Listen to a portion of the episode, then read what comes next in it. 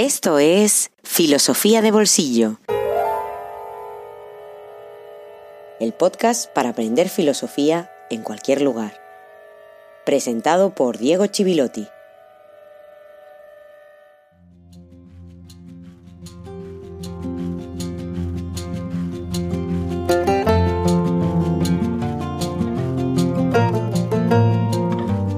Buenos días y feliz jueves filosófico número 19. Parece que después de la fiebre del papel higiénico llegó el de la harina y la levadura. Y si no, prueba a conseguir un poco. Está todo el mundo haciendo repostería en su casa. Los que no han ido de vacaciones a sus segundas residencias, los que la tienen, claro. Después llegó el de la creatividad musical y artística en Instagram o en los balcones y por último, por lo menos y hasta donde sé, en España, el apagón cultural que pretendía denunciar o visibilizar la recurrente dejadez del gobierno, de los gobiernos, hacia los profesionales de la cultura. Más allá de esto, está claro que el funcionamiento normal del sistema atrofia el arte de demorarse, no lo permite. Tanto el arte como demorarse no es productivo y muchos creen que no es necesario. Con lo cual sucede que nos hemos empobrecido y mutilado tanto que no sabemos ni qué hacer con ese tiempo de ocio, tan esencial como vimos en el episodio 18, el último dedicado a Aristóteles.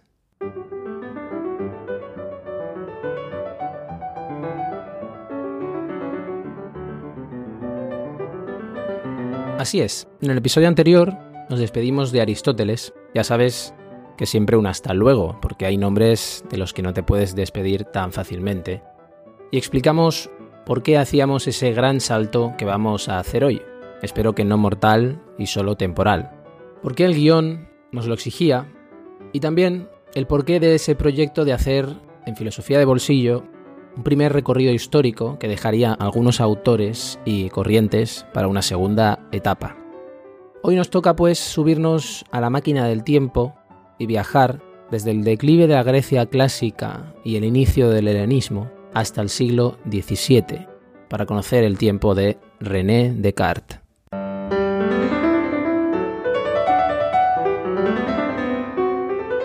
Los antiguos y los modernos.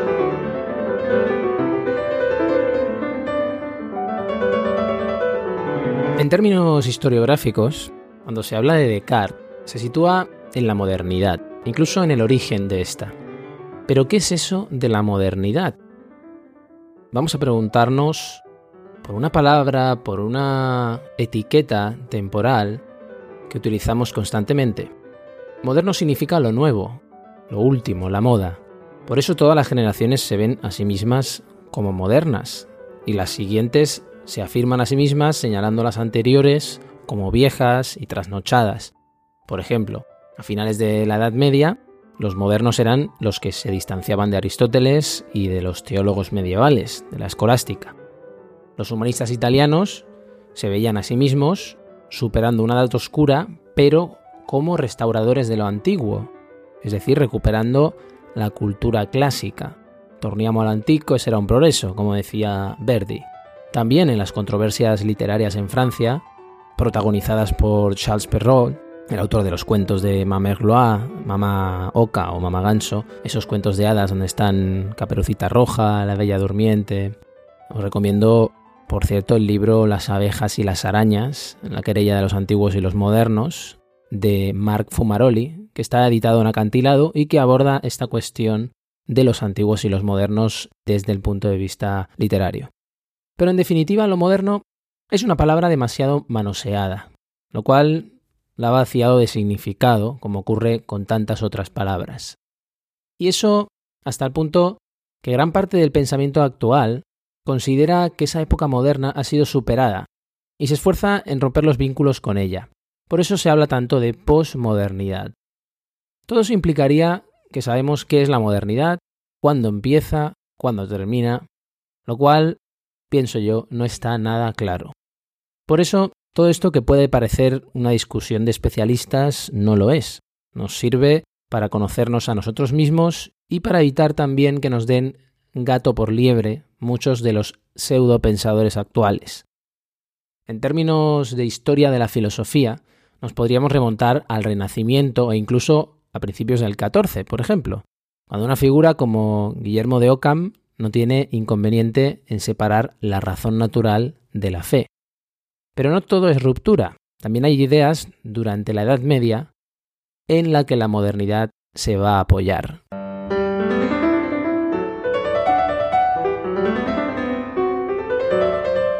La revolución científica.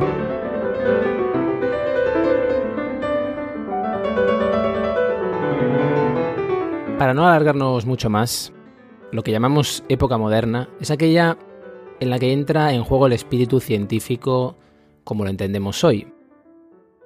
Es decir, la época que coincide con lo que algunos han llamado revolución científica.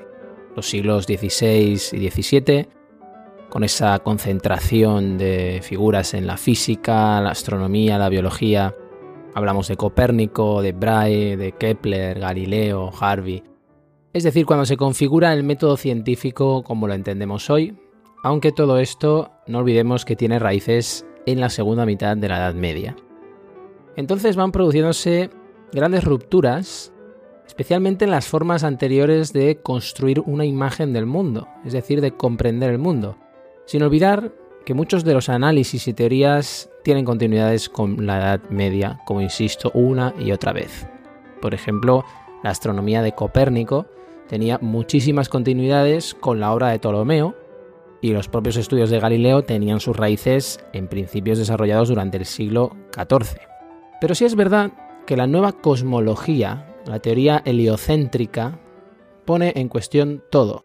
El ser humano deja de estar en el centro, y en esto me gustaría reivindicar Montaigne, Michel de Montaigne, un referente escéptico contra ese orgullo de la razón, y a la vez el término infinito pasa de ser una limitación o una negación, como lo era en Grecia, a significar el poder ilimitado del intelecto humano. Lo infinito pasa a ser un valor positivo y motivo de orgullo. Me viene a la cabeza la gran obra de el historiador ruso Alexandre Koyré, del mundo cerrado al universo infinito, publicada en 1957, una obra que os recomiendo. Koyré fue formado con la florinata de la filosofía europea en aquel momento, gente como Edmund Husserl o Henry Bergson. Frente a la crisis intelectual del siglo XVII, van a aparecer toda una serie de esfuerzos que hagan frente a esa crisis, que la expliquen, que ofrezcan alternativas, donde se sitúa tanto la obra de Galileo como la de Leibniz, Spinoza y también, por supuesto, la de Descartes.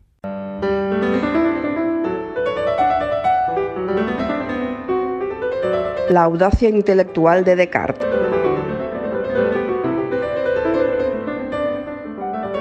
La obra de Descartes es un buen punto de partida de la Edad Moderna por muchas razones.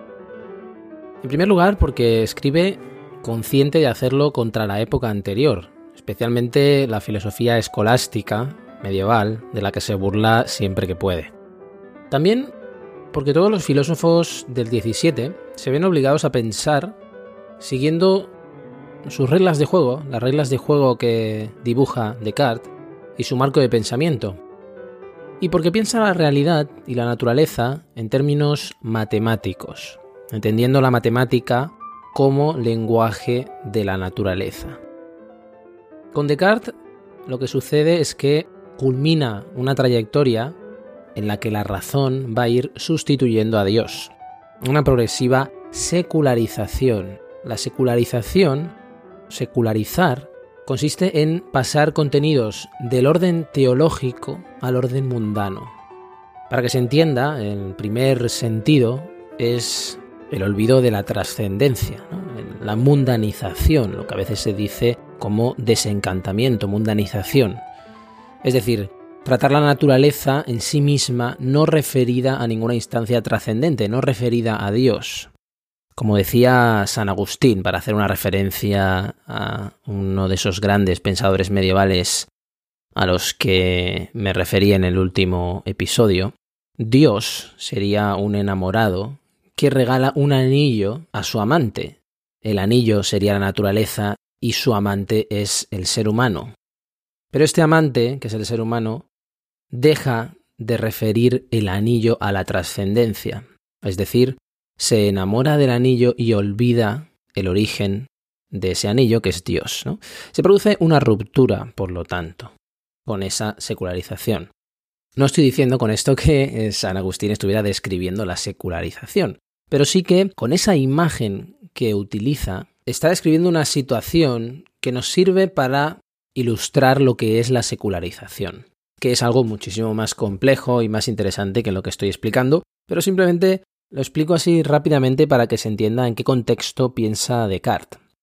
Y la importancia que tiene este pensador francés es tal que todos los que vienen después tienen que pensar dentro del sistema cartesiano, están obligados a pensar dentro de ese sistema, incluso teniendo en cuenta que toda la filosofía posterior es en gran medida un intento de rebatir los planteamientos de Descartes.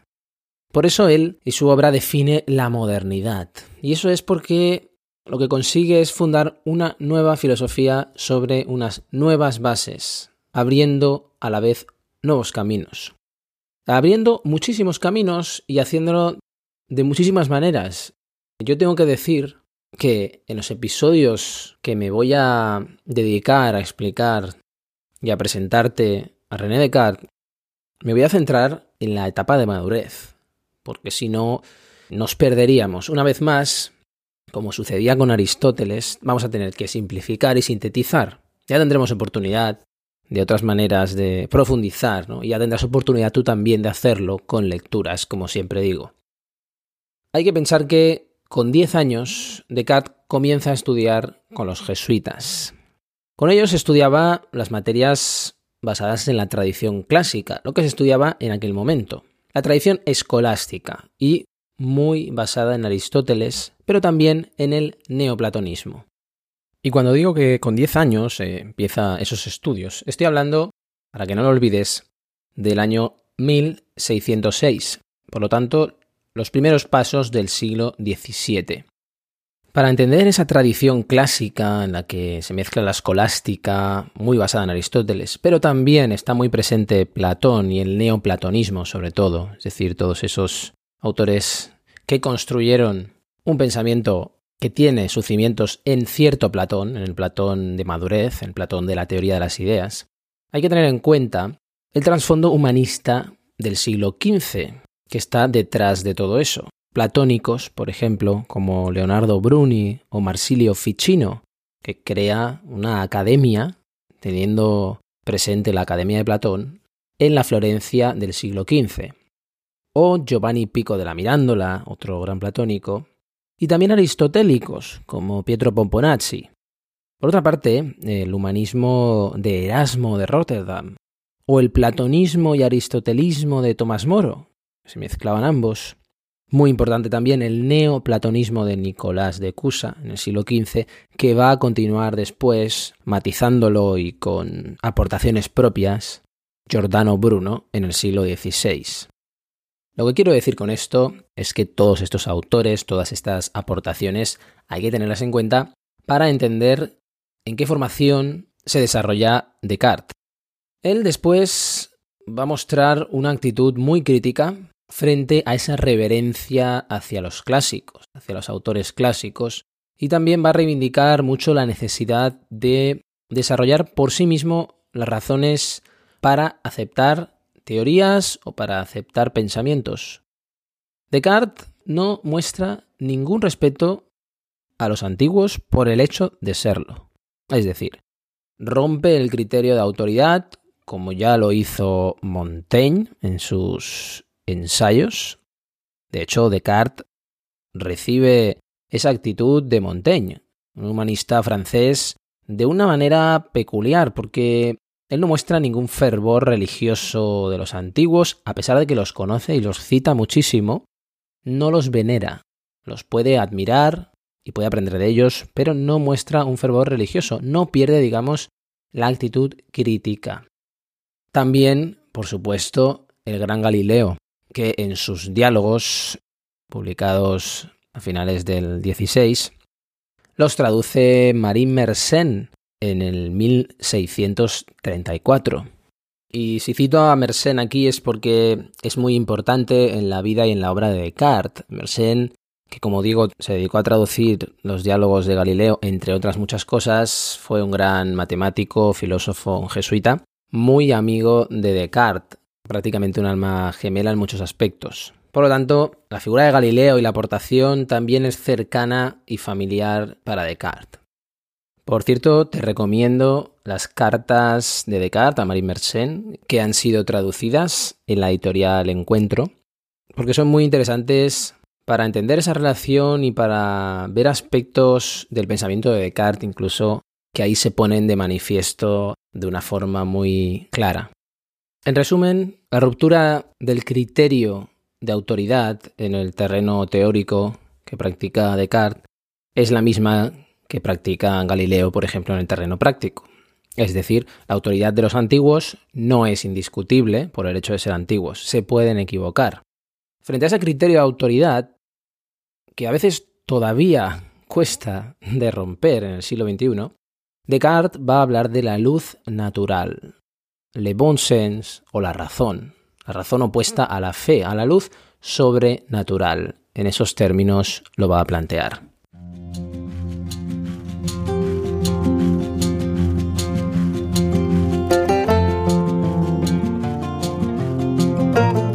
Nuestra alma solo actúa de prestado, atenazada y ligada como está al apetito de las fantasías de otros, sierva y cautiva bajo la autoridad de sus enseñanzas.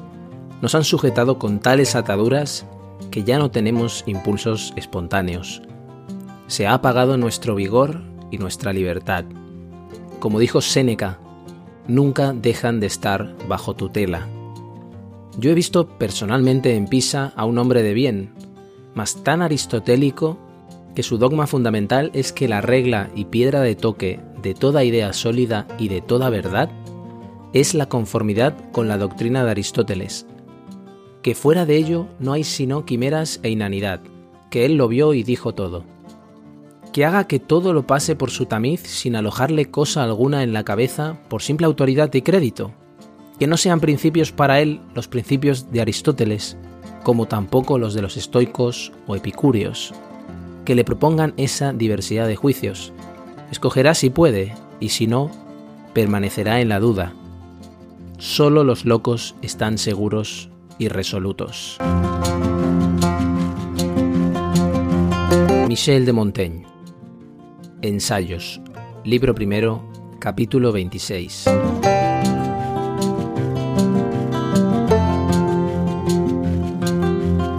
aquí lo dejamos en este episodio número 19, el primero dedicado a René Descartes. En las próximas semanas seguiremos profundizando en su obra, en su aportación, en su obsesión para encontrar un método. Como siempre ya sabes que me puedes hacer llegar tus dudas, propuestas, observaciones, comentarios en las redes sociales como Diego Chivilotti o poniéndote en contacto a través de nuestro email. Escribe a correo arroba filosofiadebolsillo.com. Cuídate mucho, quédate en casa, lee filosofía y nos vemos el próximo jueves filosófico aquí en Filosofía de Bolsillo. Hasta pronto.